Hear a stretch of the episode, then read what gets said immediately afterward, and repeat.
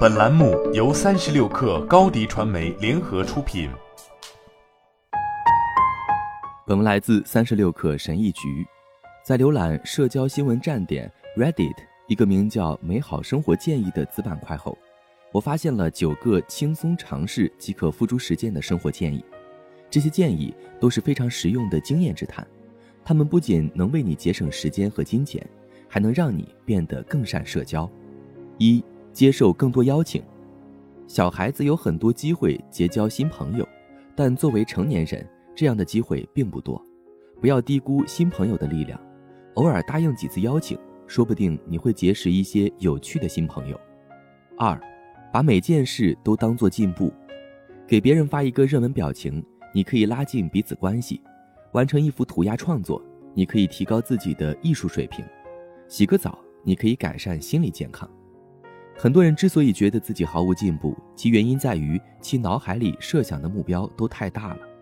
你要认识到，即便是完成一个小任务。你也是在朝着目标前进，有这样的认识，你就能获得自我实现的驱动力。随着时间的推移，这种动力在一年或者更久以后会产生巨大的复利效应。三周末的 n 次方等于未来，利用未来的时间去创造自己想要的生活，而不是设法逃避现实生活。每个周末抽十五分钟时间用于新的副业项目，坚持二十一天，养成习惯。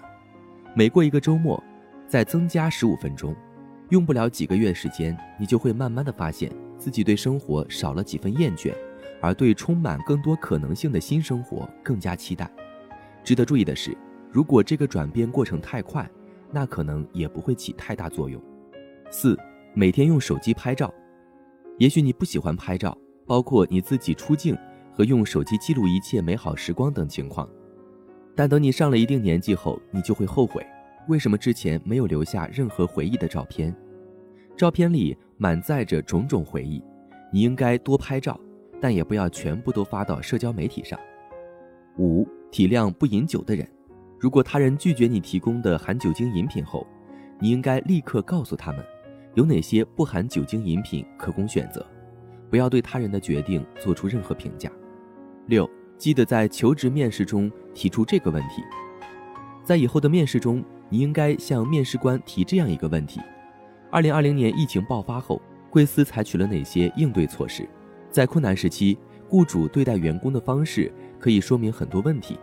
如果你正在考虑新的工作机会，而发现某个公司二零二零年三月存在大规模裁员情况的话，那就赶紧远离这家公司吧。七。假设其他司机是你的奶奶，当你不了解事实全貌时，尽量从多个角度去理解他们的行为。开车时遇到前面有一个开慢车的司机，让人感到特别厌烦。也许车主是一位母亲，而他的车后座可能放置了一个生日蛋糕。保持这种心态，在遇到各种心烦意乱的事情时，你就不会表现出过激的反应，同时还能表现出更多同情心。也能够更加客观面对糟糕的日子。八，接受电话问卷调查，解锁隐藏奖励。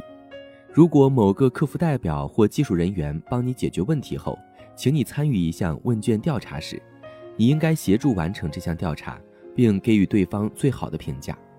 你的帮助对客服代表的重要性不言而喻，只需短短三十秒就可以帮助他们获得新的工作机会，而不是一辈子都在这个岗位上。配合完成问卷调查，你就给他们赠予了一次机会。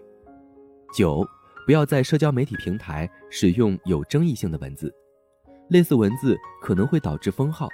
各大平台的机器学习和算法能够轻松识别这类文字，你可以尝试用其他同义词换掉具有争议性的文字。在 Web 三点零时代真正到来之前，这始终都是我们需要面对和解决的问题。抱怨没有任何意义。好了，本期节目就是这样，下期节目我们不见不散。